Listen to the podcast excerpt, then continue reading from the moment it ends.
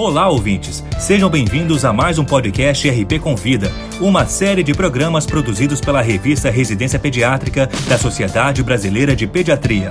Semanalmente, um tema diferente de interesse dos médicos e demais profissionais de saúde é abordado por especialistas convidados. Como conduzir a perda de peso nos primeiros dias? Este é o tema do nosso podcast de hoje. E a nossa convidada é a doutora Ana Luísa Veloso da Paz Matos, do Departamento Científico de Aleitamento Materno da Sociedade Brasileira de Pediatria. Doutora Ana Paz é especialista em pediatria e neonatologia pela Sociedade Brasileira de Pediatria e mestre em medicina interna pela Universidade Federal da Bahia. Ela também é consultora internacional em aleitamento materno, certificada pela International Board of Lactation Consultant Examiners, e atua como preceptora médica, neonatologia, coordenadora da Comissão Hospitalar de Incentivo ao Aleitamento Materno e médica pelo Banco de Leite Humano do Instituto de Perinatologia da Bahia, IPERBA. Acompanhe a exposição.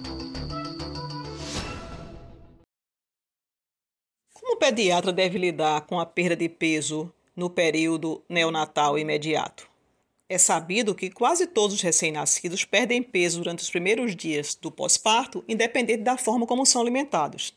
No nascimento, ocorre uma redistribuição dos volumes corporais de água, com redução do volume extracelular e aumento do volume intracelular.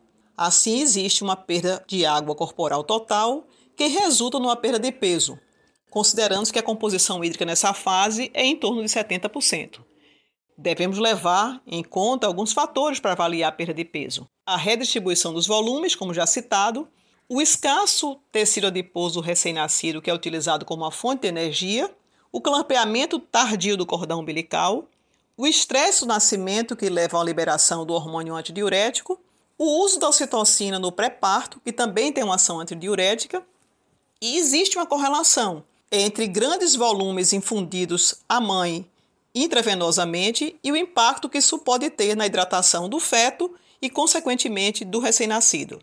Também o parto cirúrgico é considerado como um fator de maior perda de peso para o recém-nascido.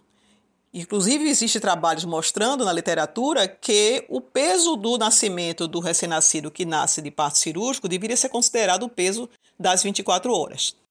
Então, o que devemos considerar na avaliação da perda de peso? Fazer uma boa anamnese, avaliar se essa mãe tem alguma patologia, se ela teve crescimento das mamas na gestação, o que é esperado, observar as mamas, se estão túrgidas, se tem descarga papilar positiva, observar uma mamada do início ao fim, observar a diurese desse bebê, se ela está clara, se ela está abundante, quando o que aconteceu, o que está acontecendo a transição de mecônio para fezes amarelos verdeadas, observar a atividade do recém-nascido, o uso de agasalhos, o tipo de parto pelo qual esse bebê chegou ao mundo, o tipo de balança utilizado, o horário e a forma de pesagem desse bebê. Então, importante não é olhar apenas para a balança, mas olhar o bebê, olhar a sua mãe e não correlacionar necessariamente a perda de peso com a pouca ingesta. Quando essa perda é excessiva, significa que existe um alerta para uma avaliação.